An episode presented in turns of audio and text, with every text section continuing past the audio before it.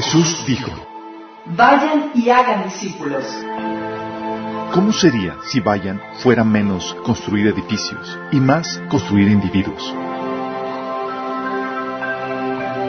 Si hiciéramos menos eventos, producciones, edificios, programas, reuniones, Habría menos estrés, gastos, deudas, recaudar fondos. Estaríamos librados para experimentar su amor, Amarle a Él, amar a los demás, liberar, sanar liderar. y desatar tu propósito.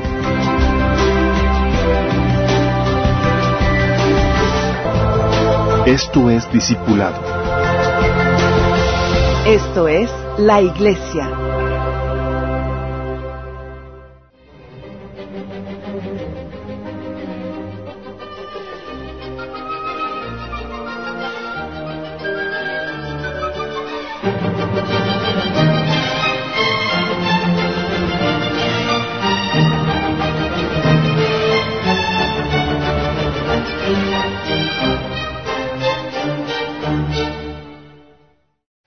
Amado Padre Celestial, te alabamos, te bendecimos, te damos tantas gracias por la oportunidad que nos das de reunirnos para alabar tu nombre, exaltarte, Señor.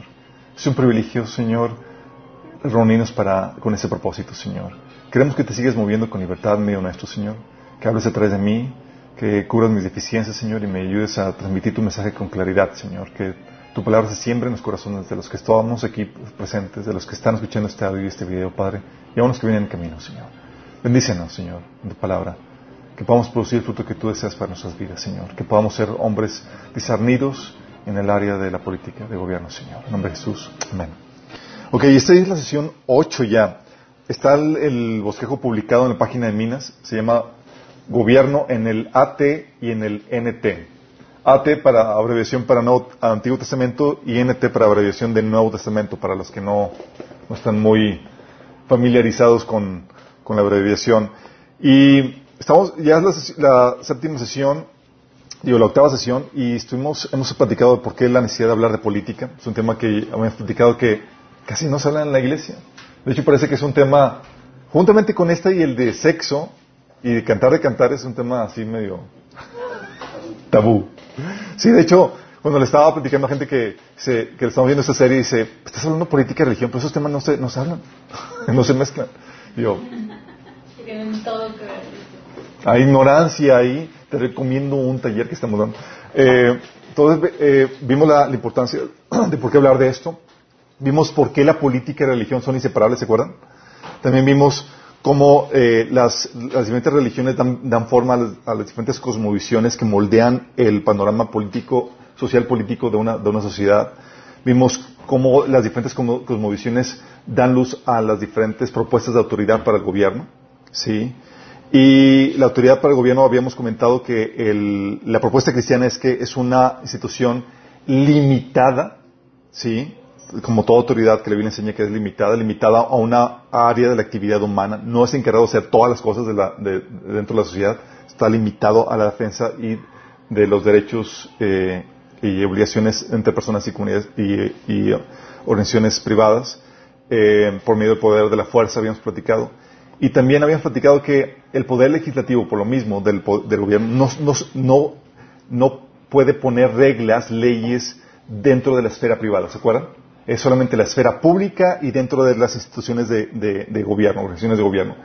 Dentro de la esfera pública, lo único que puede hacer el gobierno es regular o poner las normativas necesarias para que se respeten los derechos y obligaciones dentro de, los, de la esfera privada cosa que habíamos comentado que la esfera privada se regula bajo el principio de, voluntariedad. Cada quien es libre de asociarse unirse y contraer los compromisos que se requieran, pero sin violar los derechos humanos o los derechos que Dios estableció dentro de, para cada individuo y organización. Todo eso lo vimos y vimos los derechos dados por Dios, ¿se acuerdan? Los derechos humanos. Platicamos a detalle eso. Y vimos, ¿alguien se acuerda cuál, cómo Satanás utiliza los derechos humanos en contra nuestra? ¿Alguien se acuerda? Cambia. ¿Cambia Le qué? ¿Les da la vuelta? Los derechos, al definirlos, el- al mal definirlos, a no utilizar, a usar la definición de Dios, lo utiliza efectivamente Satanás para hacer de lo bueno malo y lo malo bueno, ¿se acuerdan? Habían platicado de que, oye, ¿qué pasaría si, si convenciéramos a la gente de que Caín tenía el derecho de matar a Abel?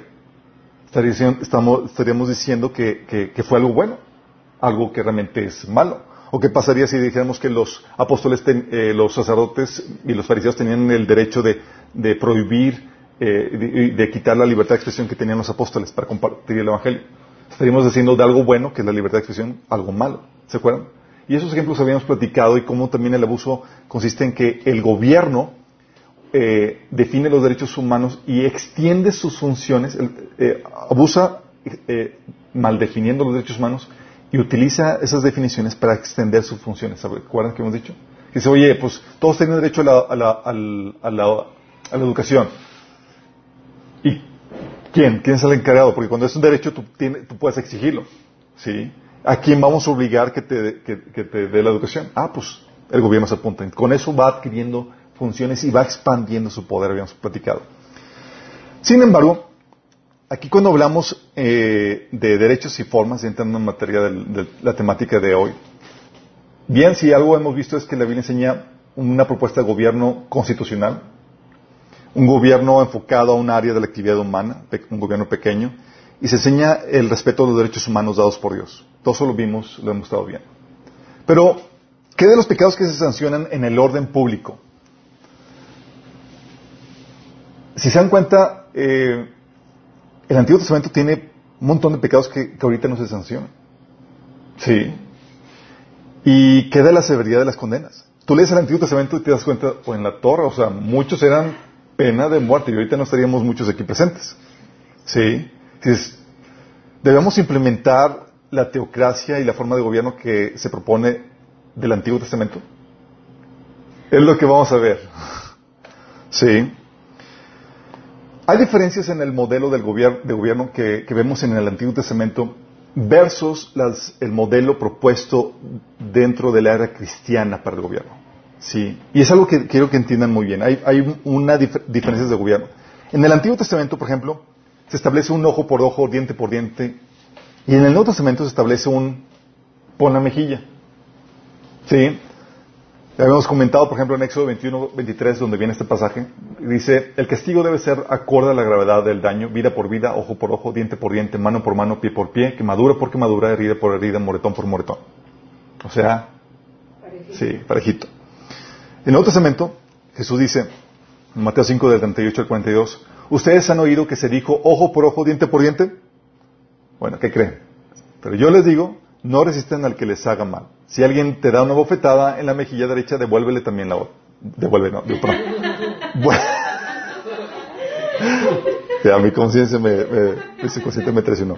Vuélvele también la otra. No, no, o sea, que, que ponga el mejilla. Si, si alguien, te- el pastor dijo, no, de, de poner una,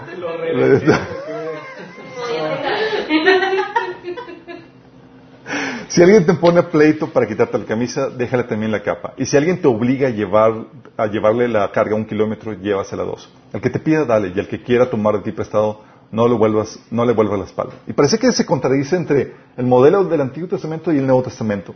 En el Antiguo Testamento, por ejemplo, también se permitía y se regulaba la esclavitud. En el Nuevo Testamento se condena. Sí. Por ejemplo, dice en Levíticos 25 del 44 al 46, podrás comprar esclavos y esclavas entre las naciones vecinas. También podrás comprar a los hijos de los residentes temporales que vivan en- entre ustedes, incluidos los que hayan nacido en tu tierra. Podrás considerarlos como tu propiedad y los dejarás como herencia permanente a tus hijos. Podrás tratarlos como esclavos, pero nunca deberás tratar a, a tus hermanos israelitas de esa manera. Órale. ¿Te imaginas? Oye, pues tengo aquí mi esclavo.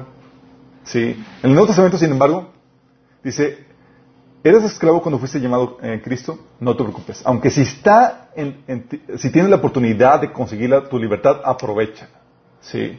Porque el que era esclavo cuando el Señor lo llamó es un liberto del Señor. Del mismo modo, el que era libre cuando fue llamado es un esclavo de Cristo.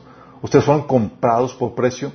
No se vuelvan esclavos de nadie. Con eso, quitando así como que adiós a la cuestión de la esclavitud, no es un modelo que Dios proponga para eh, dentro de, de- para los cristianos. Es simplemente no se hagan esclavos. Y eso mismo comenta en Efesios 6, 9, regulando la esclavitud que quedó rezagada por entre las personas que se- recién se convirtieron. Y a los esclavos se les ordenaba, digo, los amos se les ordenaba que, que trataran a sus, a sus siervos esclavos como hermanos.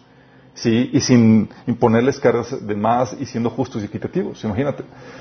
En el Antiguo Testamento también, por ejemplo, no se había, no, no había libertad de culto, sino la imposición de un solo culto.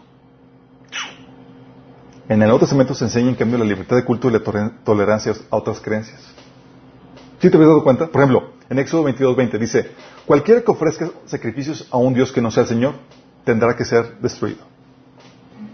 Póytelas, así que, pues que libertad, no, aquí no hay libertad de culto. O Éxodo 23.13 dice, presta mucha atención a todas mis instru- instrucciones.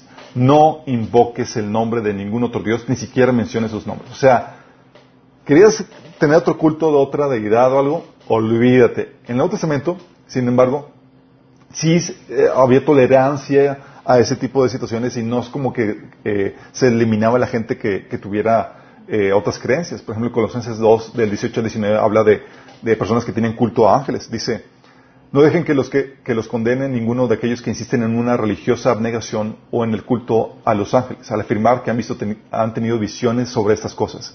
Su mente pecaminosa los ha llenado de arrogancia y no están unidos con Cristo, la cabeza del cuerpo. ¿sí? O por ejemplo, en 2 Corintios 11.4, cuando habla Pablo de que los, estaban los corintios recibiendo a predicadores que les enseñaban otro Cristo y otro Evangelio.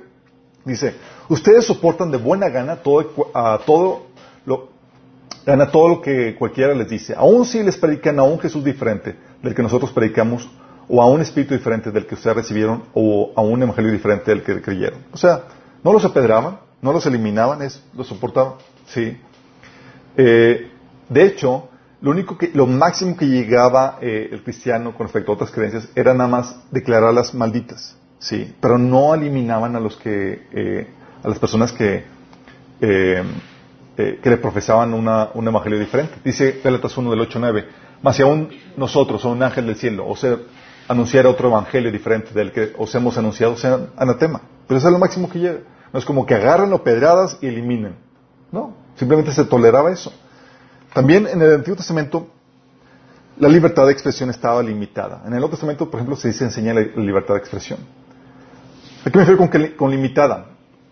Por ejemplo, eh, Levíticos 24, del 15 al 16, te dice, dile al pueblo de Israel, los que maldigan a su Dios serán castigados por su pecado. Sí. Todo el que blasfeme el nombre del Señor morirá apedreado por toda la comunidad de Israel. Ahorita, ¿qué tal la, la- la- la blasfemia contra Dios? ¿Hay algún apedreado muerto por?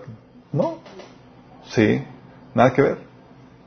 Dice, eh, por ejemplo, Deuteronomio 13, del 6 al 8, dice, si tu propio hermano, o tu hijo, o tu hija, o tu esposa amada, o tu amigo íntimo trata de engañarte y en secreto te insinúa, vayamos a rendir culto a otros dioses, dioses que ni tú ni tus padres conocieron, dioses de pueblos cercanos o lejanos que abarcan toda la tierra.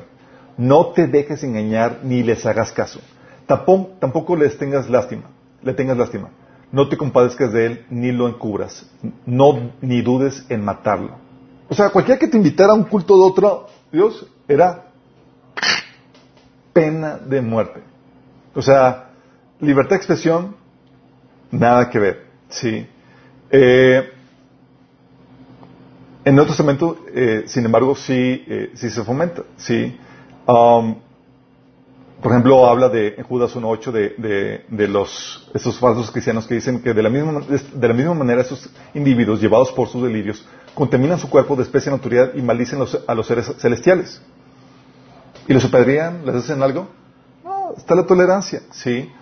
En el Antiguo Testamento, por ejemplo, también se castigaba el ocultismo. ¿Con qué crees que se, que se castigaba?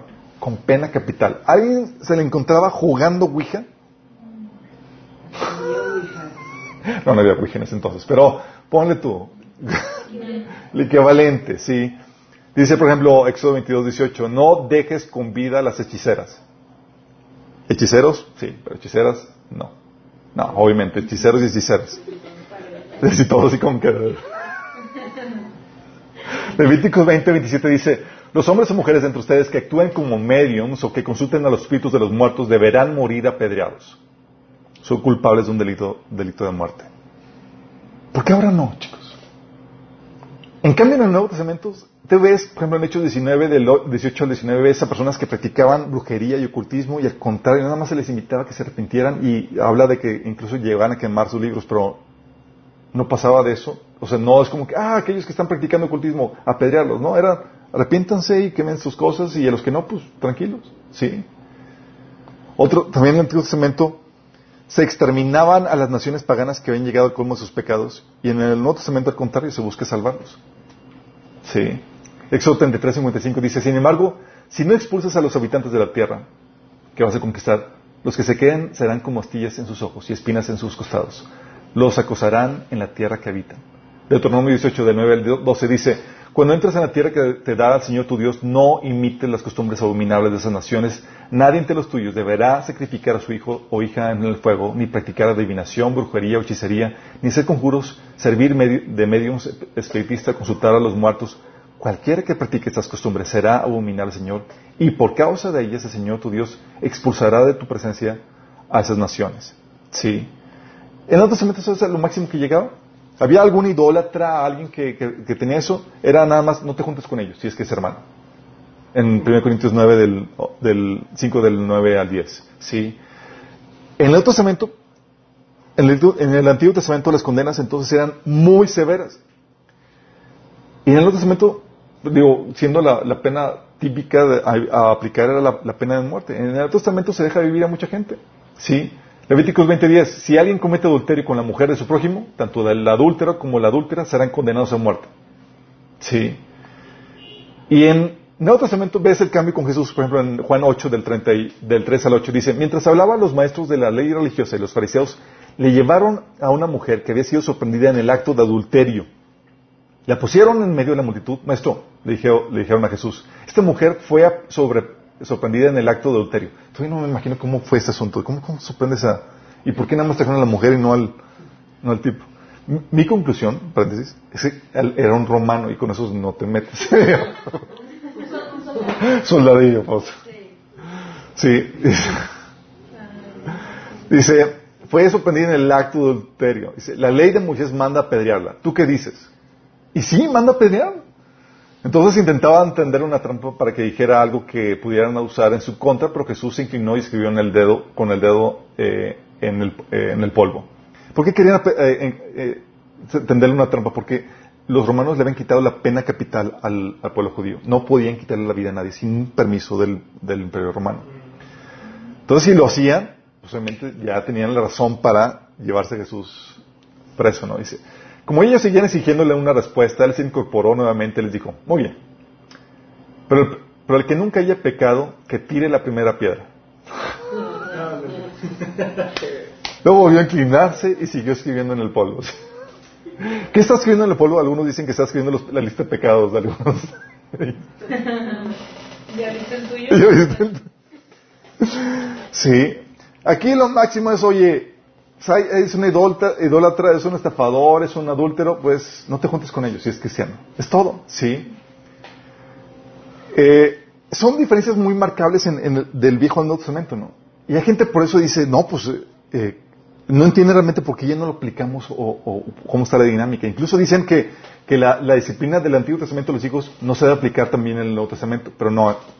Con respecto a la disciplina de los hijos, chicos, la disciplina física, eh, sabemos que la integridad física es un derecho, ¿sí? Eh, pero la Biblia enseña que el hijo, entre tanto es, es menor de edad, en nada se diferencia a un esclavo. Y los esclavos tenían derecho, los amos tenían derecho a disciplinarlos físicamente, imagínate. Sí. Eh, de hecho, por eso Proverbios 13, 24 dice que, eh, y Proverbios 19, 18, y otros pasajes más que vimos en el taller de, de padres sabios, habla de la disciplina a los hijos. Sí. Pero sin caer en el abuso. Y eso lo mencionamos en el taller de, padres sabios. No se puede disciplinar llevando al abuso al niño. Eh, y la Biblia enseña eso en pasajes de Deuteronomio 25 del 2 al 3 y Éxodo 21. Pero definitivamente diferencias. Y la pregunta aquí del millón de dólares es, ¿por qué es esta diferencia? ¿Por qué no pedríamos a la gente? ¿Por qué dejamos que la gente practique el ocultismo? ¿Por qué? ¿Por qué no se la, ¿por qué no se la puedes devolver? Gracias. Nuevo pacto. Entonces el Antiguo Testamento estaba mal y el modelo eh, tolerante del Nuevo, Testamento, del Nuevo Testamento es correcto. El antiguo pacto estaba imperfecto. Estaba imperfecto. Ok, para entender esto hay que entender las diferencias cruciales entre el viejo y el nuevo pacto. ¿Vamos? ¿Me acompañan en este recorrido? Primero, tienes que entender que hay diferen- diferentes propósitos para el pueblo de Dios. Tanto el- Israel es el pueblo de Dios como la iglesia es el pueblo de Dios. Pero el propósito de Israel como nación era conquistar una tierra y establecer en ella el gobierno de Dios para recibir las bendiciones de dicho reino. ¿Vamos? Ese es el propósito. ¿Por, qué, ¿Por qué razón Dios sacó al pueblo de Israel de Egipto? Para llevarlo a conquistar la, tierra prometida, establecer una teocracia, eh, el reino de Dios y cosechar las bendiciones. Es la tierra promesa donde fluye le- leche y miel. ¿sí? Y la ley de- Dios y el culto debían establecerse en, ese, eh, en todo ese territorio que Dios le estaba dando. eh, y era necesario establecer la ley de Dios y el culto de Dios para poder cosechar las bendiciones del reino de Dios. ¿Sí? Por ejemplo, Levítico 26, del 3 al 12 dice, si se conducen según mis estatutos y obedecen fielmente mis mandamientos, yo les enviaré lluvia a su tiempo y a la tierra y los árboles del campo darán sus frutos. La trilla durará hasta la vendimia y la vendimia durará hasta la siembra. Comerán hasta saciarse y vivirán seguros en la tierra. Y traerán paz, eh, yo traeré paz al país y ustedes podrán dormir sin ningún temor y traeré de la tierra las bestias salvajes y no habrá guerra en este territorio. Perseguirán a sus enemigos y entonces eh, y ante ustedes caerán a filo de espada. Cinco de ustedes perseguirán a cien y cien de ustedes perseguirán a diez mil. Y ante ustedes sus enemigos caerán a filo de espada. Y empieza a citar un montón de bendiciones que viene producto de, de- del reino de Dios en ellos, en esa sociedad, de poner, establecer esa teocracia. ¿sí? Ah, por eso también las naciones paganas eh, del lugar habían sido ya juzgadas por Dios y el dictamen de Dios era merecían la muerte. ¿sí? Deben ser exterminadas.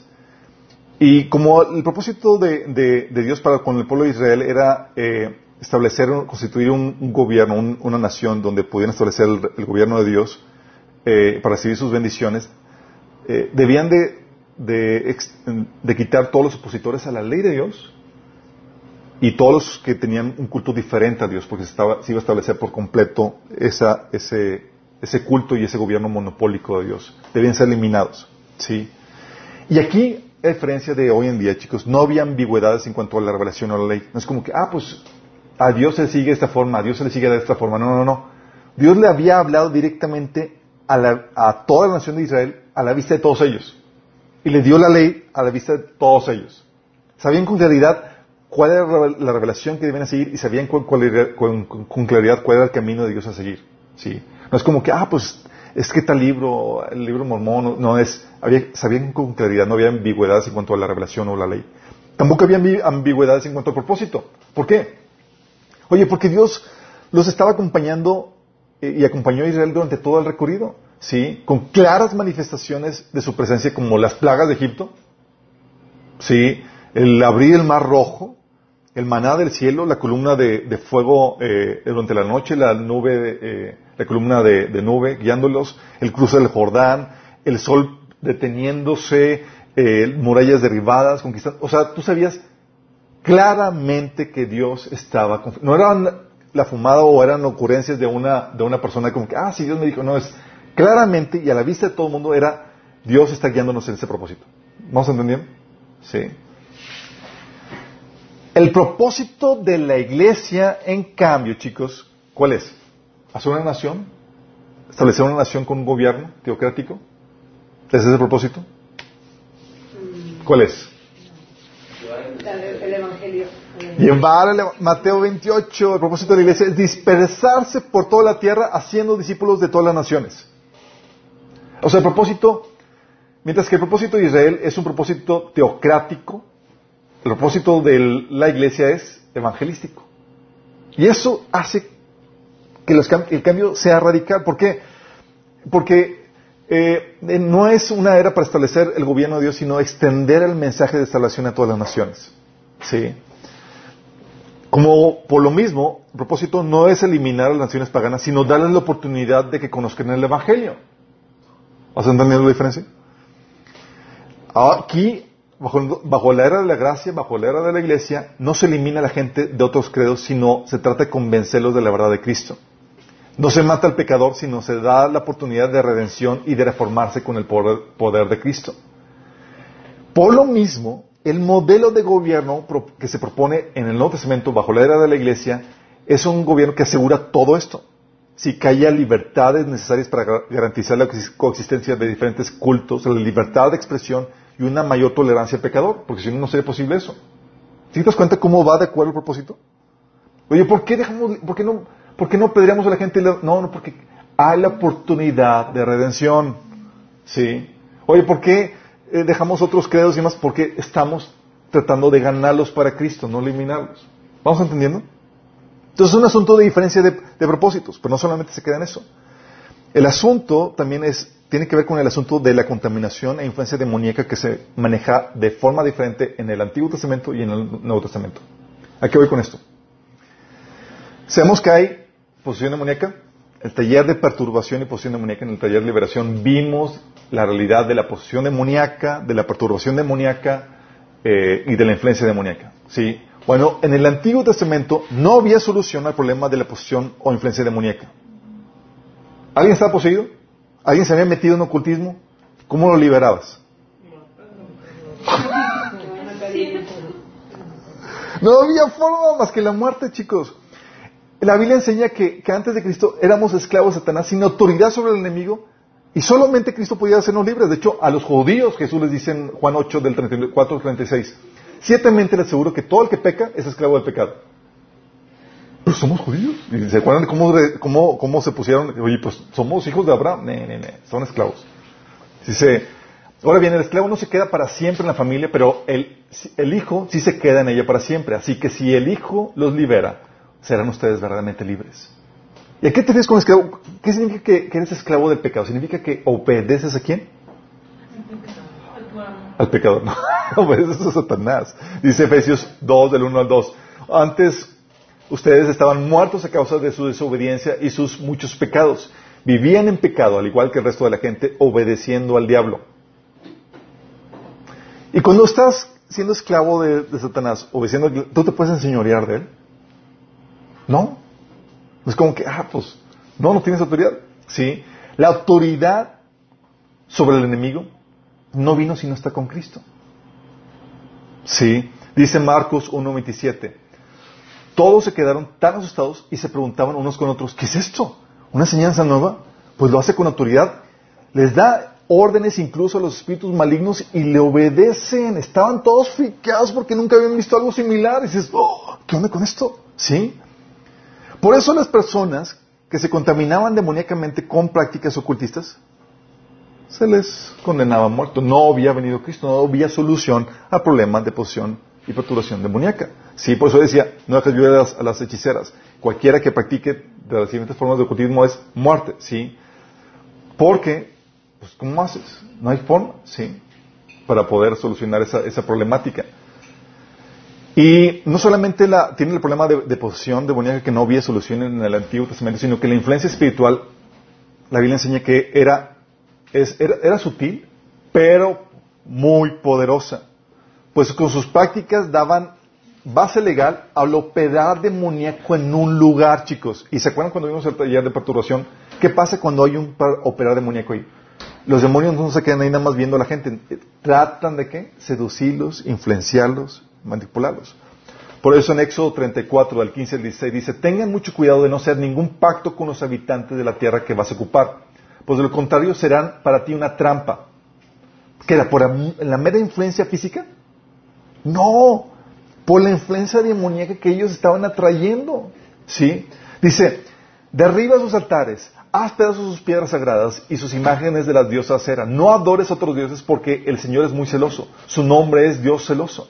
No hagas ningún pacto con los habitantes de esa tierra porque se prostituyen por ir tras sus dioses y cuando les ofrecen sacrificios a esos dioses te invitarán a participar de ellos. Y si casas a tu hijo con una de sus mujeres, cuando ella se prostituya para ir tras sus dioses, inducirá a tu hijo a hacer lo mismo. Por eso era muy celoso Dios con respecto a la influencia de otras naciones. Porque sabía que había un operar demoníaco que podía seducir a la gente, ¿sí? Por eso también Deuteronomio 7, del 25 al 26 dice, pero tú deberás quemar al fuego las esculturas de sus dioses, no codices la plata, el oro que lo recubren, ni caigas en la trampa de quedarte con ellas, pues es algo que aborrece el Señor tu Dios. No metas en tu casa nada que sea abominable. Todo eso debe ser destruido. Recházalo y detésalo por completo para que no seas destruido tú también. Porque, ¿qué? ¿se acuerdan de lo que habíamos platicado? ¿Qué pasa si traes objetos de, ocultismo y de idolatría a tu casa? Son objetos de contacto ¿qué significa, ¿se acuerdan? Da base legal para que haya demonios operando e influenciando en ese lugar. Traen maldición. ¿Sí te das cuenta? Y sin la solución de Cristo,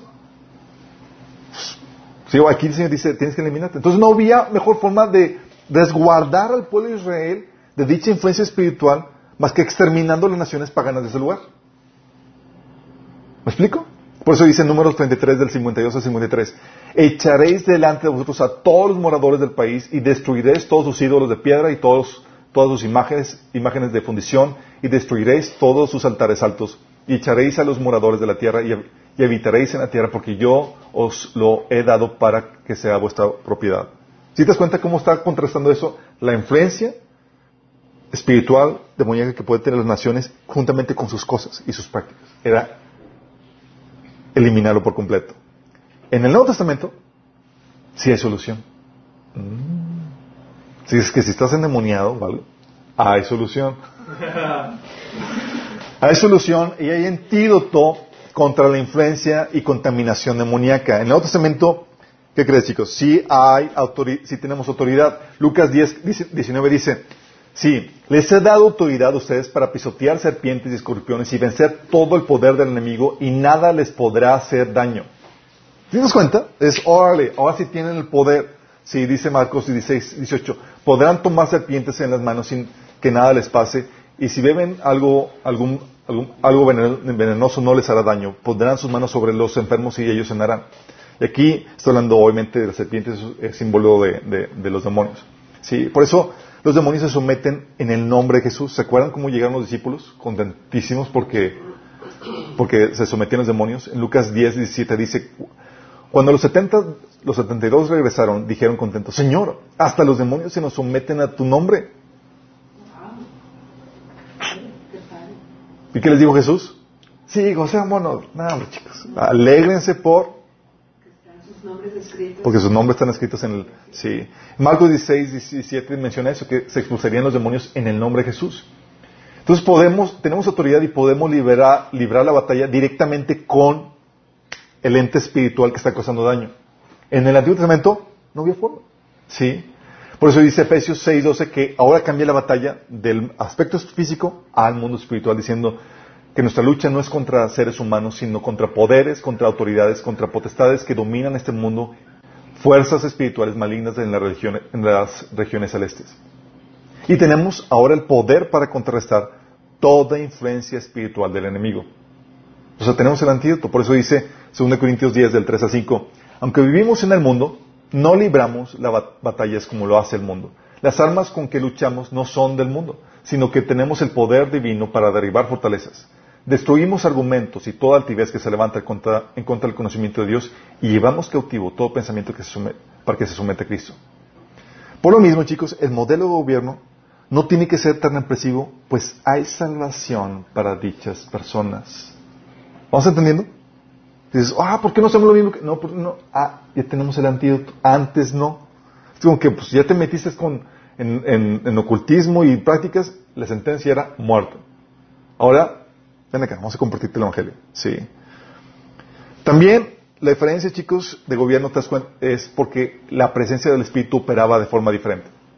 En el Antiguo Testamento, como la redención no se había efectuado, el Espíritu Santo no podía venir a morar dentro del ser humano. ¿Se acuerdan? Solamente venía sobre algunas cuantas personas para llevar a cabo una función en particular. David era ungido como rey, sacerdote para hacer sacerdocio y otros para hacer artes y demás en el tabernáculo y así. Y sin el Espíritu Santo, chicos, las posibilidades de reforma en una persona son prácticamente nulas. Si algo enseña la Biblia es que una persona por sí misma no puede ser buena sin el operar del Espíritu Santo. Sí. Fíjate lo que dice Pablo en un estado antes de ser redimido, en, Romanos 7, del 22 al 24. Dice, he descubierto el siguiente principio de vida, que cuando quiero hacer lo correcto, lo que es correcto, no puedo evitar hacer lo que está mal. Óyteles. Sea, quiere hacer lo correcto y no puede evitar hacer lo que estaba mal. Dice, amo la ley de Dios con todo mi corazón, pero hay otro poder dentro de mí que está en guerra con mi mente. Ese poder me esclaviza el pecado que todavía está dentro de mí. Soy un pobre desgraciado.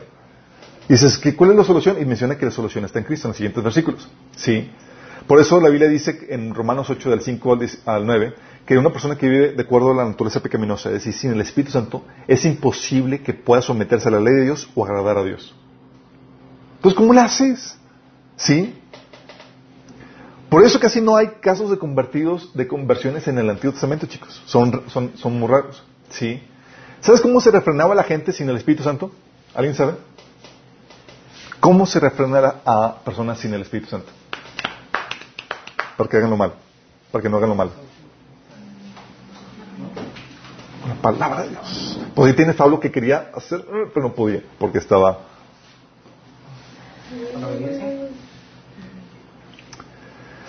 La gente se refrenaba no por la obra del Espíritu Santo, sino por temor. Por temor. Sí. Por lo mismo, las penas eran más severas para que la gente escarmentara. En varios pasajes, te das que, por ejemplo, en Éxodo 20:20, cuando Dios se manifestó con todo, sí, todo el, eh, estridentemente en el monte Sinaí, dice, no tengan miedo, les dijo, les respondió Moisés, porque Dios ha venido de esta manera para ponerlos a prueba y para que su temor hacia Él les impida pecar. Estaban paniqueados así que se casi se hacían pipí. Y era para que, para que no pecar. Sí. En otro, en otros casos, por ejemplo, cuando se imponían eh, penas severas, dice eh, Deuteronomio 13, 11, dice, entonces todo Israel oirá y tendrá temor y ya nadie volverá a actuar con tanta perversidad. ¿Te cuenta? Era pena severa para que la gente escuche, escarmiente y tenga miedo. Y lo mismo repite en Deuteronomio 17:13, dice, todo el pueblo lo sabrá y tendrá temor y dejará de ser altivo. O Deuteronomio 19:20 que dice, entonces el resto del pueblo se enterará del caso y tendrá temor de cometer semejante maldad. ¿Sí te das cuenta? Deuteronomio 21, 21 lo repite. Entonces, entonces todos los hombres de la ciudad lo pedrarán hasta matarlo. Así extirparás el mal que hay en medio de ti y todos en Israel lo sabrán y tendrán temor. No, pues así sí. así sí. exactamente. ¿Vas entendiendo? Es la, es la verdad. Vamos a hablar de, de- de- de eso eh, eh, cuando veamos de la naturaleza del hombre, que, es una parte esencial para entender la configuración de gobierno. Pero te ayudas a entender por qué en el- la diferencia entre el Antiguo y el Nuevo Testamento. Ahorita, chicos, por operar del Espíritu Santo, es que no sabes qué tanto efecto tiene el, Espíritu Santo en nosotros en la configuración del gobierno. Porque ahora podemos ser buenos por el operar del Espíritu Santo en nosotros. ¿Sí? No se necesita tanto escarmiento ni que las penas sean tan severas en ese sentido. Obviamente nuestra gente no cristiana sí, pero, pero nosotros venimos a ser la sal y la luz en medio de, de la sociedad. También en el Antiguo Testamento, chicos, la, que dicen el pecado y sus efectos se manejan de forma. Ah, me salté uno, chale. Sí, me salté uno. Ok. En el, en el Antiguo Testamento, con la redención de Cristo, eh, no, perdón, con el- en el Antiguo Testamento entonces la gente escarmentaba solamente con el temor, ¿se acuerdan? En el Nuevo Testamento, con la redención de Cristo, el Espíritu Santo puede morar dentro del hombre trayendo la renovación en la persona y en la sociedad. ¿Qué fue lo primero que hizo Jesús cuando resucitó? ¿Alguien se acuerda?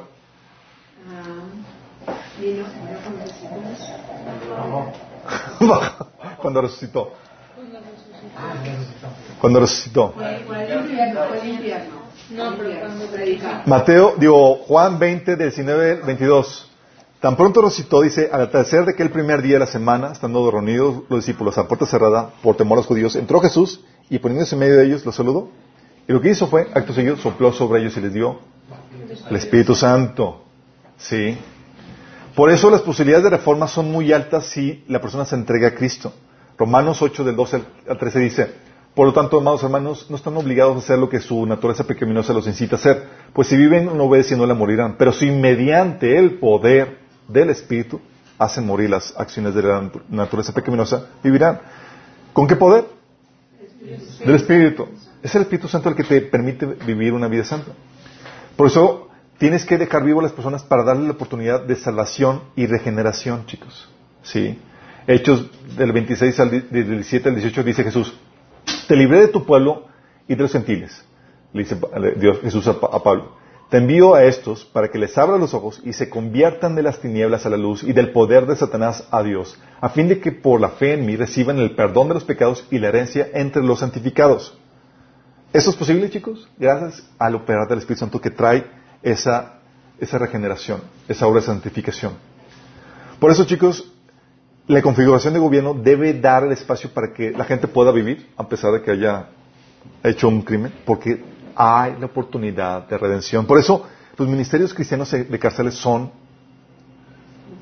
algo les sacan provecho al propósito de que, por qué dejar libre a los, a los malos. ¿Por qué dejar no libre, vivos a los malos? ¿Me explico? Es, hay oportunidad de redención. Y hay muchas personas, muchos que han conocido a Cristo cuando tocaron fondo en, el, en, en la cárcel, ¿sí? También en el, Antiguo, en el Nuevo Testamento, chicos, digo, eh, el pecado y sus efectos se manejaban de forma diferente. Déjame explicarte. En el Antiguo Testamento, el pecado con sus efectos en la sociedad se debía restringir al máximo. El, el pecado y sus efectos debían restringirse al máximo. ¿Para qué? Para asegurar las bendiciones del reino de Dios. ¿Se acuerdan? Todos sabemos que el pecado es individual, pero siempre afecta a más gente. ¿Sí? La Biblia, por ejemplo, dice en 1 Corintios 5, del 6 al 7, que un, un poquito de pecado que dice leuda toda la masa. ¿Va a afectar? A todos, ¿sí? Éxodo 25 dice, Señor, que yo visito la maldad de los padres sobre los hijos hasta la tercera y cuarta generación. O sea, contamina más gente, ¿sí? De hecho, Levíticos 26, del 39 al 40 dice, aquellos de ustedes que sobrevivan las calamidades que del, por el juicio de Dios, se consumirán en las tierras de sus enemigos a causa de sus pecados y de los pecados de sus antepasados. O sea, viviendo los efectos de los pecados de sus antepasados, además de los suyos. ¿Sí? Sin embargo, al fin mi pueblo confesará sus pecados y los pecados de, de sus antepasados por traicionarme y ser hostiles hacia mí. ¿Se acuerdan cuando Josué, no, perdón, José, Josías encontró el libro de la ley en el templo y que se lo empezaron a leer? ¿Qué hizo? ¿Quién se acuerda? Se rasgó. Se rasgó vestiduras. ¿Por qué? Porque se cuenta todas las maldiciones que estaban puestas a venir sobre Israel de lo que habían hecho todos sus ante, antepasados. Dijeron, la ira de Dios está sobre ese lugar y va a caer maldic y va a caer todo esto terrible. ¿Y él había hecho esos pecados? No. ¿Iban a afectarles? Sí. Entonces, si queremos, si, si, se, si se quería disfrutar de las bendiciones de, de, del reino de Dios en lugar, se tendrían que restringir los, el, pecado y los efectos de ese pecado. Sí. Dice, por ejemplo, eh, por eso se deshacían en la Biblia, en el Antiguo Testamento, la ordenanza del Señor era deshacerse de los malos. Así era fácilmente, era pecado, obviamente había gravedad, gravedad, pero era con facilidad se daba la pena de muerte, porque afectaba a los buenos. Hacías algo y no te parábamos, y no, te, no se te enjuiciaba, es ibas a afectar el bienestar de otras personas. Y las bendiciones del reino no iban a venir. Sí. Por eso dice en Levítico 18 del 26 al 27, ni los nativos, ni los extranjeros que vivan entre ustedes debe, deben practicar ninguna de estas abominaciones. Pues por practicarlas, los que vivían en esta tierra antes que ustedes, la tierra se contaminó. Si ustedes contaminan la tierra, ella los vomitará como vomitó las naciones que lo habitaron ante, antes que ustedes. Entonces, vamos a un de, si no se juzga el pecado este, la tierra va a terminar vomitándolos. Y es, no se trata que, ah, pues yo no soy judío, digo, se va, digo, puedo practicar eso. No, no, no. Estás aquí en la tierra y aquí hay una ley y se te debe restringir en cuanto a la práctica porque estamos nosotros todos de acuerdo en someternos a esta ley para cosechar las bendiciones de Dios. Si no, vamos a ser expulsados. ¿Sí? Por eso, eh, ¿se acuerdan eh, la vida de un joven profeta frustrado por los pecados de la, de la tierra? Jeremías. ¿Por qué? ¿Por qué frustrado Jeremías? Porque toda la tierra está pudo en contar pecado. el pecado. Porque era un joven, era puesto y demás, y Dios le ordena, no te cases. Oh, frustrada su, su proyecto de vida, de la bendición de disfrutar una esposa, hijos y descendencia. ¿Por qué? Porque, ¿y algo fue culpa de él? No, no pudo recibir ni disfrutar las bendiciones de Dios por el pecado que había en la, en la sociedad. Sí. En el Nuevo Testamento, la idea no es establecer la perfección del reino con todas sus bendiciones en ese tiempo, chicos. Ah, no. No es establecer la perfección del reino con eh, para cosechar todas sus bendiciones, sino llevar a cabo la tarea evangelística que se nos ha encomendado. Por eso no añoramos el disfrutar este mundo en el tiempo presente, ni resentimos la pérdida de las bendiciones, chicos, en teoría.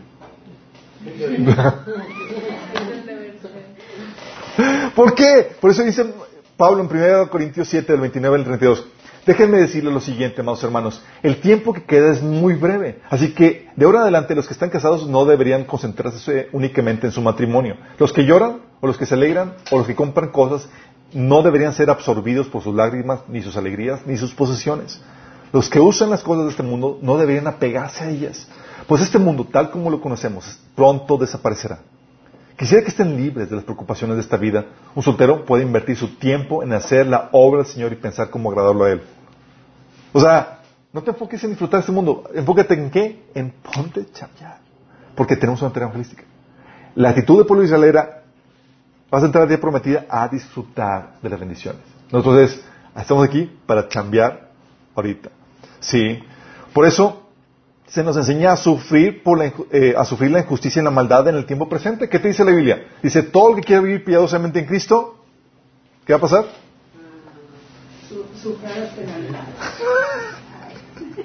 Todos los que quieran vivir piadosamente en Cristo Jesús padecerán persecución. Según Timoteo 3.12.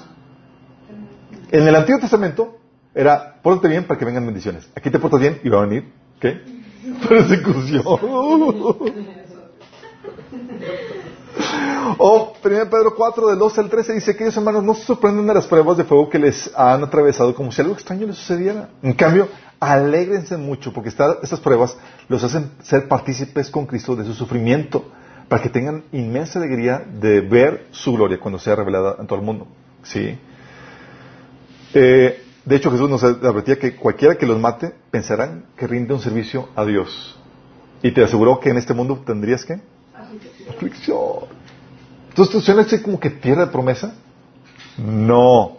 ¿Sí? ¿Por qué? Porque sabemos que el reino de Dios, con sus bendiciones, vendrán hasta cuándo? Hasta la segunda venida.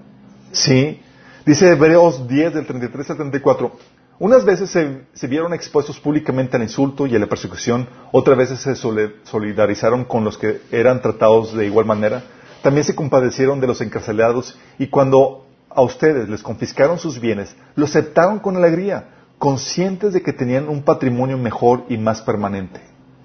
¿Dónde y cuándo? En el cielo y se va a manifestar cuando el Señor viniera. Sí. Por eso el Señor nos enseñaba que es necesario que a través de muchas tribulaciones entremos en el reino de Dios. ¿Vamos entendiendo? Por eso, chicos, es ahorita es no estamos con la actitud de aminorar los efectos del pecado, estamos con la actitud de ganar al pecador. Sí. No estamos con la actitud de aminorar los efectos del pecado para, para no recibir las consecuencias. Por ejemplo, ahorita estamos viviendo las consecuencias del pecado en la sociedad general, digo, porque está, está aumentando. Pero nuestra tarea no es eliminar a los pecadores, no ahorita, sino ganarlos para Cristo. Sí. Por eso se manejaban de forma diferente. Por eso, chicos, pero esta, esta era de gracia va a terminar. ¿Y qué crees que va a pasar? ¿Qué crees que va a pasar terminando esta era de gracia? Nos vamos ya. Nos vamos ya. ¿A dónde nos vamos? Terminando esta era de gracia, volvemos al modelo del Antiguo Testamento. ¡Energía, energía! ¡Apedrenlo! ¿Te imaginas? O sea, cuando estamos gobernando Chicos, de hecho, este es el mensaje que forma parte integral de nuestra predicación del Evangelio. No sé si se han dado cuenta. Anunciamos, anunciamos la pena de muerte a los pecadores y por ello la necesidad de arrepentirse y aceptar el perdón del Rey. ¿O no? ¿O poco no decimos, Manos 8:13, si ustedes viven conforme a la naturaleza pecaminosa, ¿qué va a pasar? ¿Qué va a pasar? A ver, muerte, chicos. Física y espiritual, las dos, ¿sí? Gálatas 5 del... de- primero, sí saben que el reino de Dios está- se va a establecer en toda la tierra. No va a haber un lugar en donde Dios no gobierna. ¿Vamos? Jesucristo. Así es. Lo dice Gálatas 5 del 19 al 21, dice, las obras de la naturaleza pecaminosa se conocen bien, inmoralidad sexual, impureza, libertinaje, idolatría, brujería, odio, discordia, celos, arrebatos de ira, rivalidades, disensiones, sectarismos, envidias, borracheras, orgías y otras cosas parecidas. Les advierto ahora, como antes lo hice, que los que practican tales cosas no heredarán el reino de Dios. Es decir, ¿se les va a dejar entrar, chicos? No, estamos predicando que la pena de muerte a la gente que no se ponga en orden con Dios ahorita. Sí, o 1 Corintios 6 del 9 al 10. ¿No saben que los malvados no heredarán el reino de Dios? ¿Qué predicamos, chicos? ¡Ey! Arrepiéntate porque los malos no van a heredar el reino de Dios. O sea, el reino de Dios se va a establecer aquí, a ti no te va a dejar entrar. ¿Qué significa? ¿Que me, me van a quitar la vida? Sí, Y nomás los buenos, y nadie puede ser bueno sin. Dice, no se dejen engañar ni los fornicarios, ni los idólatras, ni los adúlteros, ni los sodomitas, ni los pervertidos sexuales, ni los ladrones, ni los ávaros, ni los borrachos, ni los calumniadores, ni los estafadores heredarán el reino de Dios. ¿Predicamos o no predicamos la pena capital, chicos? Chale. Lucas 11 del 2, digo 13 del 2 al 5. Fíjate lo que dice Jesús. ¿Piensan ustedes que esos galileos, por haber sufrido así, eran más pecadores que todos los demás? Les digo que no. De la misma manera, todos ustedes perecerán a menos que se arrepientan. ¿Qué estaba haciendo Jesús? ¿Anunciando qué? ¿La pena de muerte? ¿O piensan aquellos que aquellos 18 que fueron aplastados por la torre de Siloé eran más culpables que todos los demás habitantes de Jerusalén? Les digo que no. De la misma manera, todos ustedes perecerán a menos que se arrepientan. Sí.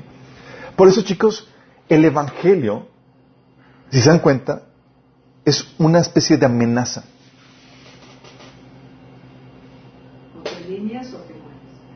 ¿Qué sea- qué- ¿Por qué amenaza, chicos? ¿Qué, qué- qué estamos amenazando? ¿Qué decimos? Arrepiéntanse, si no, van a perecer.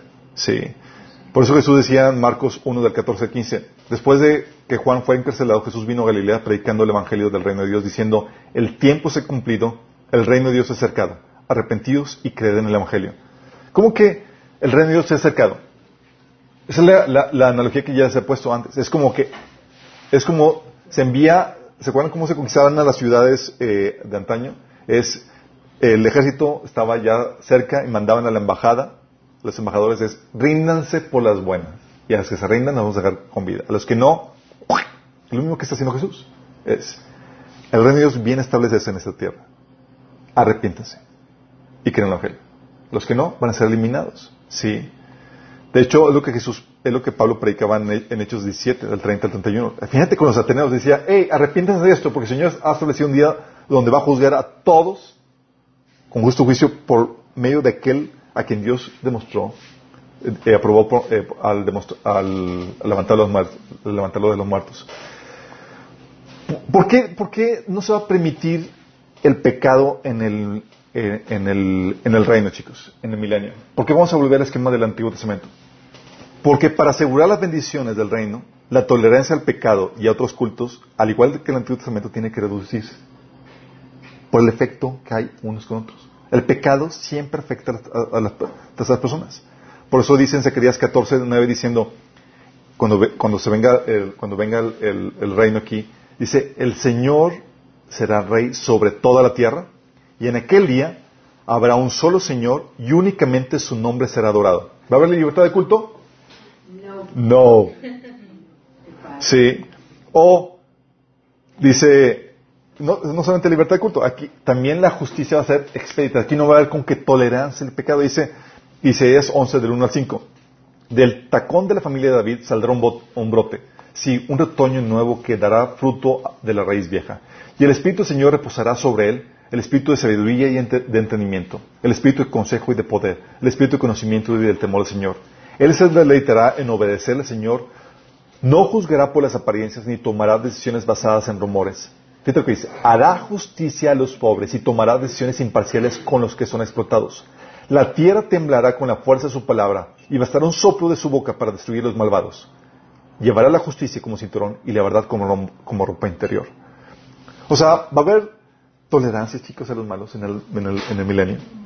No. ¿Por qué? Porque si hay tolerancia como la que hay ahorita, estarían afectándose a otras personas y las bendiciones del reino prometido no se recibirían.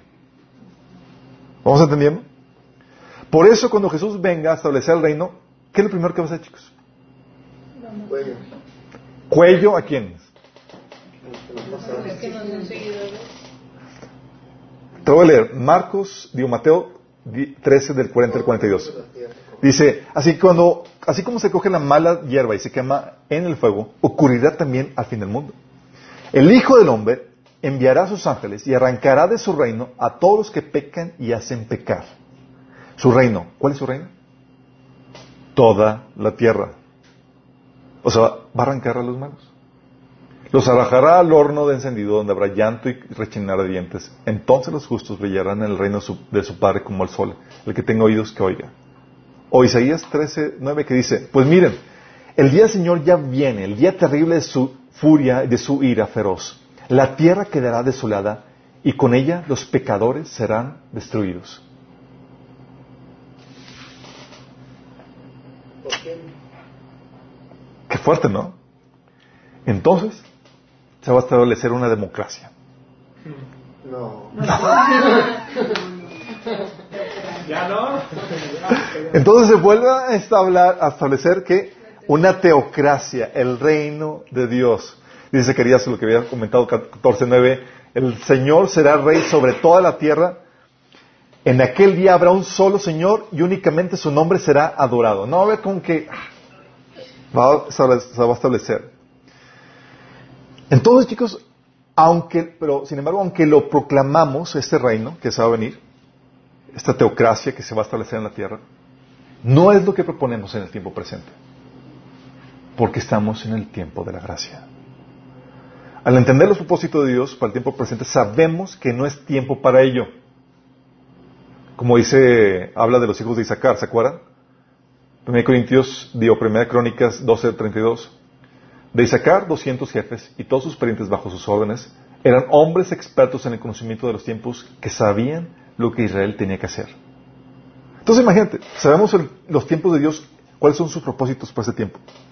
Debido a eso, sabemos entonces cuál es la configuración que el gobierno debe tomar y cuál es nuestro rol. No es como que nosotros como cristianos impongamos una teocracia o un régimen gubernamental en donde no se permita la libertad de culto. ¿Por qué? Porque nuestra función ahorita es evangelística. La idea no es eliminarlos a los diferentes cultos ni a los pecadores, sino ganarlos.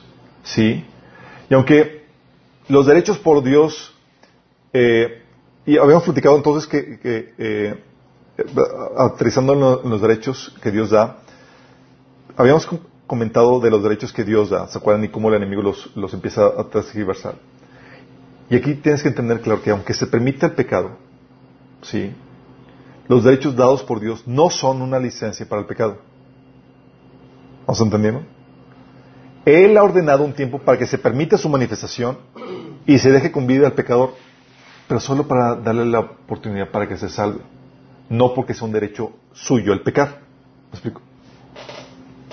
Romanos 2 del 4 al 8 dice, ¿no te das cuenta de lo bondadoso, tolerante y paciente que es Dios contigo? ¿Acaso eso no significa nada para ti? ¿No ves que lo- la bondad de Dios es para guiarte a que te arrepientas y abandones tu pecado? Fíjate, la paciencia y la bondad de Dios, ¿para qué? Para que te arrepientas y dejes tu pecado. Pero eres terco y te niegas a arrepentirte y abandonar tu pecado. Por eso vas acumulando un castigo terrible para ti mismo. Fíjate lo que el efecto contraproducente que produce la paciencia y la bondad. ¿Qué produce? Es, si no te arrepientes, aumenta tu castigo. Él juzgará a cada uno según lo que haya hecho. Dará vida eterna a los que siguen haciendo el bien, pues de esa manera demuestran que buscan la gloria y el honor y la inmortalidad que Dios ofrece. Pero derramará su ira y enojo sobre los que viven para sí mismos, los que se niegan a obedecer la verdad y en cambio viven entregados a la maldad. O sea, material ¿no? Pero esa, el propósito es esa paciencia, eso es para llevar a la gente que se arrepienta. Y el hecho de que se, se permita la manifestación del pecado nunca debe confundirse con un derecho. Vamos, a los ojos de Dios, la libertad de culto es para, es el culto para Él, no para cualquier persona.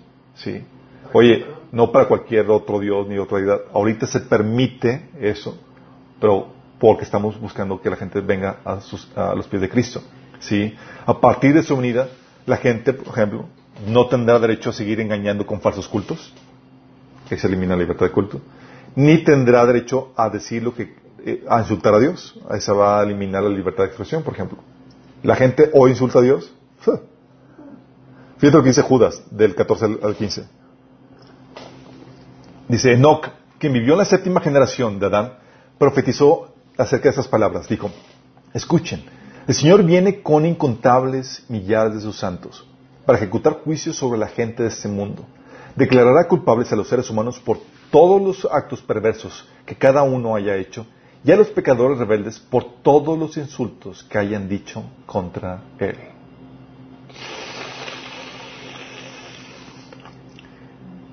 Y no se vale con que, ah, pues borro todos los insultos que puse en mi Facebook. Lo único que puede borrar todo eso es la sangre de Cristo, si es que te arrepientes y crees en el Evangelio. Sí. Y esta discrepancia, chicos, es lo que nos ayuda a entender por qué bajo el Nuevo Testamento se tolera más el pecado que a diferencia del Antiguo Testamento. Vamos a ya, ya vemos por qué. ¿Y por qué esa minora la severidad de la condena en el Nuevo Testamento con respecto al Viejo Testamento? Sí. Y aún por qué se fomenta la libertad de expresión y la libertad de culto. Como el gobierno de Dios no se va a manifestar enteramente sino hasta la segunda venida, el gobierno tiene que garantizar la libertad de culto y expresión para que el, cristiano, el cristianismo se extienda y para que, para que gane a gente de otro culto. La configuración de gobierno, entonces, eh, la configuración de gobierno en la era nuevo testamentaria obedece entonces a propósitos evangelísticos. Aquí ya no se apela a la, a la eh, no se pelea físicamente, sino se pelea espiritualmente. No se pelea con armas físicas, sino con armas ideológicas, es decir, con la palabra de Dios que viene a reformar la persona. Vamos a... Entonces ya sabes por qué no podemos volver, cuando hablamos de gobierno, no podemos proponer un gobierno teocrático como el Antiguo Testamento. Ese se va a establecer hasta cuándo? Hasta la segunda venida. Sí. Y es aquí donde mucha gente se, se mm, encuentra problemática el asunto de, de ponerle otra mejilla. ¿Cómo opera esto? ¿Alguien sabe? ¿Cuándo poner otra mejilla y cuándo no? Mateo 5 del 38 al 42 dice, han oído la ley que dice que el castigo debe ser acorde a la gravedad del daño, ojo por ojo, diente por diente. Pero yo digo, no resistas a la persona mala. Si alguien te da una bofetada en la mejilla derecha, ofrécele también la, otra mejilla. Si te demandan ante el tribunal y te quitan la camisa, dale también tu abrigo. Si un soldado te exige que lleves un kilómetro, eh, su, equipo, por un kilómetro, llévalo dos. Dales a los que pidan y no, les, no des la espalda a quienes te pidan prestado. ¿Qué onda con esto? Primero, tienes que entender esto. Parecía que se contradice entre el Antiguo y Nuevo Testamento. Déjame explicarte esto. Lo que está Jesús proponiendo aquí es un método de resolución de conflictos con las personas malas. Sí. El ojo por ojo, diente por diente se estableció como principio para, para, los, para que los jueces, personas de gobierno, midieran su castigo de acuerdo a la gravedad de la condena, de la culpa. ¿Vamos? Y ese principio, chicos, sigue vigente. Jesús no lo ha abrogado. La condena, eh, la- la- eh, el castigo debe ser proporcional a la gravedad de la culpa. ¿Vamos? Sí, Éxodo 21, 23 a 25 dice, el castigo debe ser acorde a la gravedad del daño.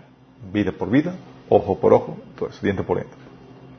Sin embargo, chicos, sin embargo, en el día a día hay muchos detalles diferentes y ofensas que son, no son dignas de traerse entre los jueces. O no nos ofendemos mutuamente con un montón de cosas. Y andamos ahí demandándonos mutuamente. No. Y estas ofensas menores, la instrucción es que aprendas a perdonar, aprendas a perdonarlas y a no ser vengativo y a pasar por alto el agravio. ¿Y sabes dónde se enseña eso? ¿En el Nuevo o en el Antiguo Testamento? Wrong, en el Antiguo. Ahí donde dice ojo por ojo, diente por diente, en Levítico 19, 18 te dice, no te vengarás ni guardarás rencor a los hijos de tu pueblo, sino amarás a tu prójimo como a ti mismo. Yo, Jehová. ¿Qué te dice? Que no seas qué? Vengativo. Con los hijos del pueblo. Que no, seas, guardes rencor. ¿Por qué? Lo que pasa es que el principio de ojo por ojo, diente por diente, ¿sabes qué está haciendo? Estaba siendo aplicado en las relaciones normales, en los conflictos interpersonales. Es, me hiciste esto, ah, yo tomo venganza en mi mano propia y te lo regreso. Así como sucede hoy en día, no muy, no muy diferente.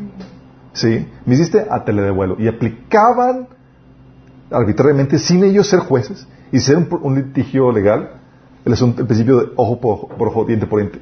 Sí. Por eso, fíjate lo que dice, no, no te vengarás ni guardarás rencor. Eso viene en Levítico 19, 18. También, con respecto a los enemigos, fíjate lo que dice Éxodo 23, del 4 5. Dice, si encuentras extraviado el buey o el burro de tu enemigo, ¿qué debes hacer? Carne asada. Carne asada. Haz carne asada, te acabas tu enemigo. No, dice, devuélveselo a su dueño. Si ves que el burro de alguien que te odia cayó debajo de su carga, no pases de largo, detente y ayúdalo. Pero Señor mi enemigo, haz lo que te digo. ¿Sí? O este Proverbios 25 del 21 22.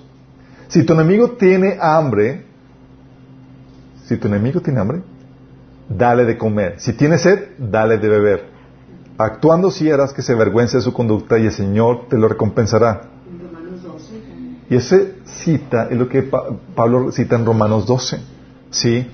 Sin, embargo, que aunque estos principios estaban en el, Antiguo Testamento, eso estaban en el Antiguo, todos estaban en el Antiguo Testamento, pero como les digo, los judíos aplicaban en sus relaciones personales el principio de ojo por ojo, diente por diente, y la venganza marcaba el tono de sus relaciones. Y no era así. La instrucción de Jesús era un principio para, para aplacar pleitos. Sí, por eso dice, si alguien te pone en pleito, sí, era para mediar la situación. Sí, sí saben, por ejemplo, en Estados Unidos donde tiene una cultura muy litig- litigante, litigante, donde por cualquier cosa te andan demandando. Y ya tienes miedo de que, de, de- de cualquier cosa, sí.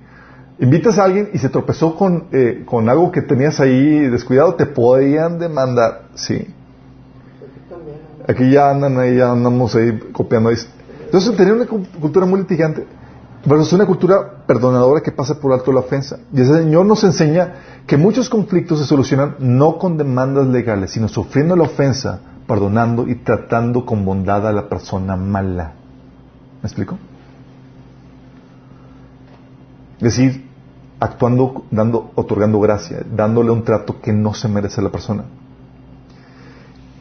Y esto, chicos, es aplica con las personas que dice con lo es, principio para lidiar con las personas malas. ¿Aplica este mismo principio entre los cristianos?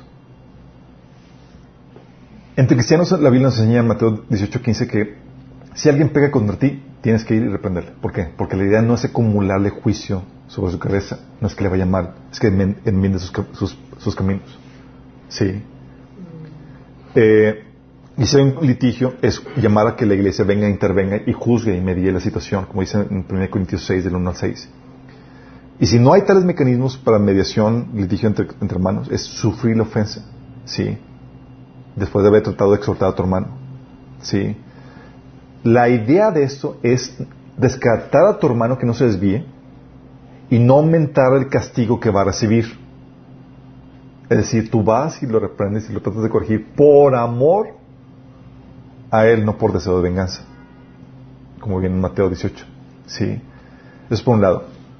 Todo ese- lo utilizaba, Dios, eh, Jesús establece esto como un método de resolución de conflictos con las malas personas. Y también con propósito evangelístico, chicos. Esto tiene sentido, ¿no? Porque es muy complicado compartir el evangelio a alguien a quien le partiste la cara por un agravio que te hizo. O sea, le dicen la torre y... "Ah, me hablaste de Cristo". ¿Sí? No, no, no tiene mucha coherencia. ¿Y, y cuál es el, el- el- principio que gobierna de la, de iglesia? Es el propósito evangelístico. Es, te voy a compartir. Y por causa de compartirte, me aguanto. ¿Sí? O sea, no es congruente que después de ver, haberte, de que haberte vengado, vengas luego y compartas el amor de Cristo que nos da el perdón y que nos enseña a perdonar a otros. Y, "Ah, te- ya después de que te vengaste, y, sí. Lo que realmente impacta es el mensaje del Evangelio sumado a un comportamiento perdonador que sufre la ofensa y devuelve bien por mal. ¿Sí les ha tocado? Es algo que, que, que- el Señor tuvo que enseñarme la fuerza donde eh, cuando estaba en Michigan les había platicado que un- uno de, mis, los chicos que se hospedaban en la casa de la familia rompieron un montón de cassettes míos, es decir, los destruyeron. Yo agarro y le doy un- una tunda bien merecida. Pero el problema es que yo le estaba compartiendo de Cristo. Pequeño detalle. Entonces, ¿qué, qué tenía que hacer? Tenía que pedirle perdón y, y aprender a qué? Sufrir la ofensa por causa de su alma. ¿Has entendido? No es otra razón. O sea, en el milenio, chicos, si alguien te, te- se le ocurre darte una ofetada, se puede declarar hombre muerto. Ahorita, no. Sí. También en- eh, esto, lo que el Señor propone, es como una estrategia para que se ejecute la perfecta justicia de Dios sin vernos implicados. ¿A qué me refiero con esto? Es lo que dice la Biblia. Dice Proverbios 24, 17, 18, no te alegres cuando caiga tu enemigo, ni se regocije tu corazón ante su desgracia. No sea que el Señor lo vea y no lo pruebe y aparte de él su enojo. Y venga con el ¿Cómo que aparte de ese enojo? O sea, ya le iba Dios a castigar, pero ah, ya no lo castigo. iba a castigarlo por lo que te hizo a ti, hijito, pero no, ya no. ¿Sabes por qué? Porque me estoy dando cuenta que sí te lo mereces.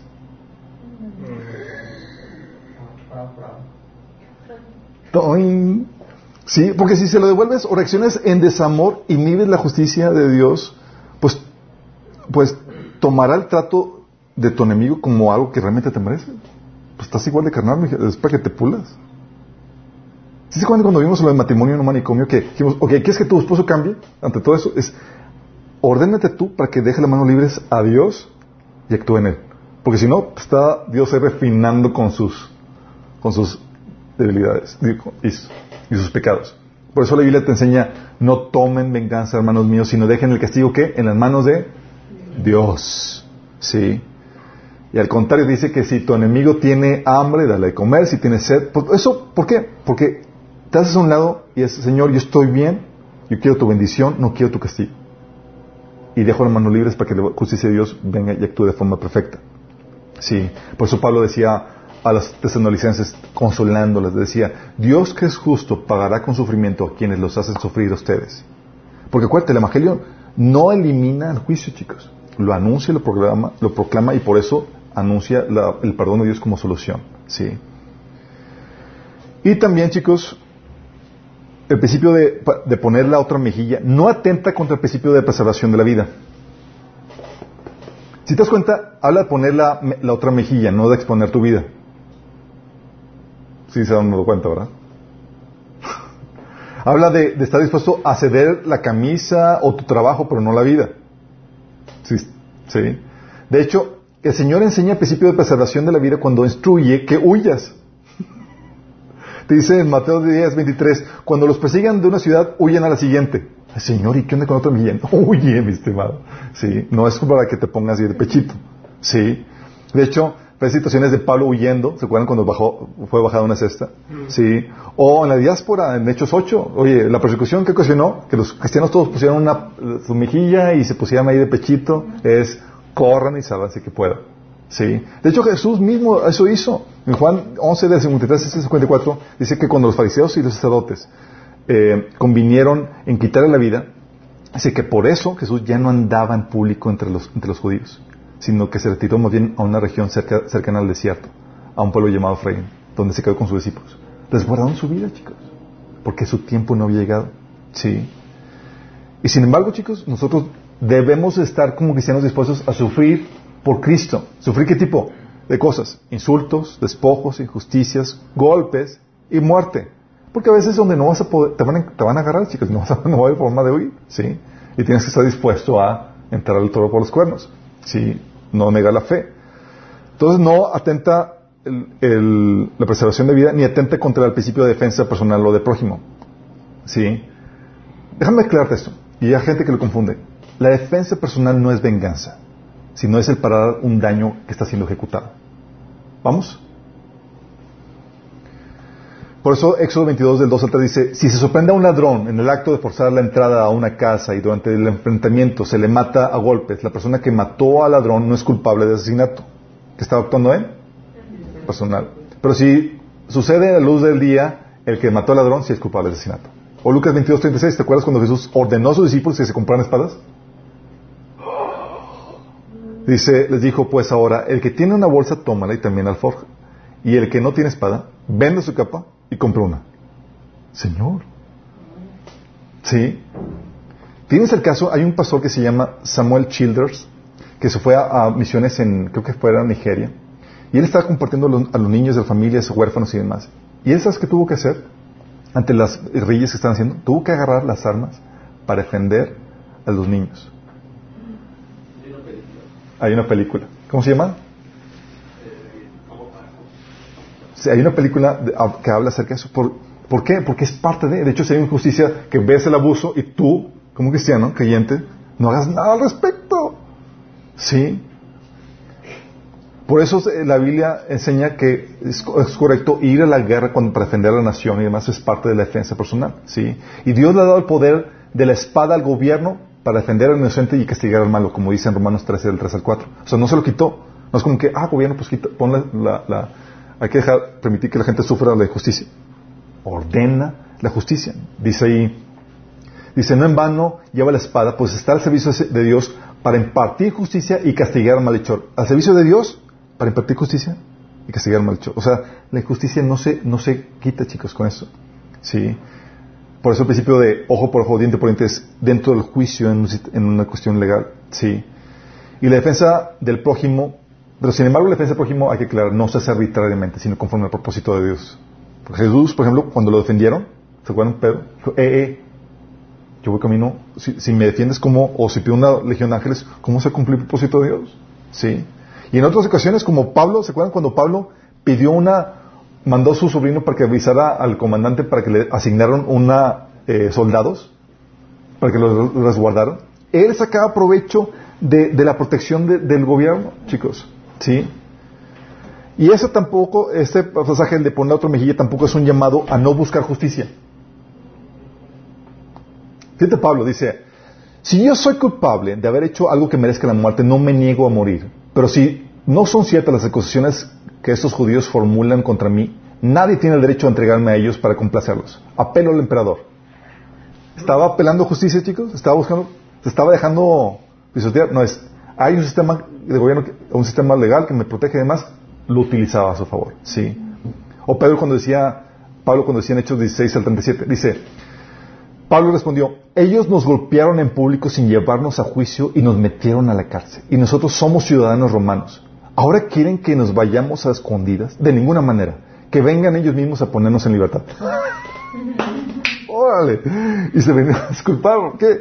Porque ese mandato de, de poner la mejilla no es un mandato a, quitar o erogar la, la, la, justicia. ¿Sí? 8, 22, 25 dice, cuando notaron a Pablo para soltarlo, Pablo le preguntó al oficial que estaba ahí, ¿es legal que azoten a un ciudadano romano que todavía no ha sido juzgado?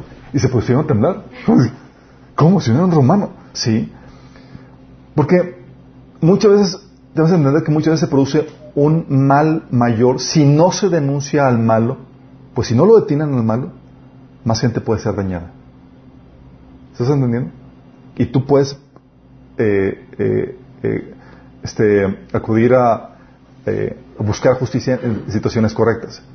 Pero concluyendo, con esto de poner la otra mejilla, hay ofensas o daños menores que por asuntos evangelísticos uno debe estar dispuesto a sufrir y soportar, sin buscar retribución, sino la salvación del agresor.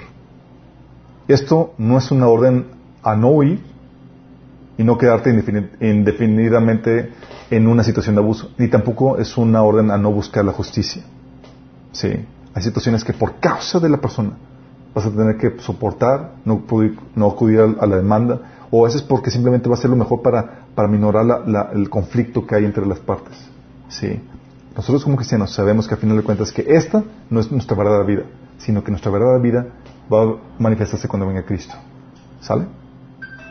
¿Nos tenemos una idea más clara? ¿Cómo opera todo esto, chicos? ¿Tenemos con una oración? Amado Padre, damos gracias, Señor, porque podemos entender tu palabra, Señor, y entender los tiempos y los propósitos que tú has establecido para cada tiempo, Señor. Gracias, Señor, porque tú podemos, porque podemos entender por medio de tu palabra que es un tiempo de compartir tu palabra, de ser testimonio, de ser luz, Señor. Es un tiempo de gracia, Padre. Gracias por darnos la sabiduría y el entendimiento de que esto también afecta, Señor, la esfera de gobierno. Como es ahorita un tiempo de, de libertad, de libertad de culto, de libertad de expresión, Señor. Y es un tiempo para que tu iglesia pueda ser luz y sal y ganar a la gente que está viviendo en pecado, Señor. Que podamos aprovechar este tiempo al máximo, Señor. Que podamos aprovechar esta libertad al máximo para que podamos llevar a cabo la tarea que tú nos has encomendado como tu iglesia, Señor. Hasta que tú vengas. En el nombre de Jesús. Amén.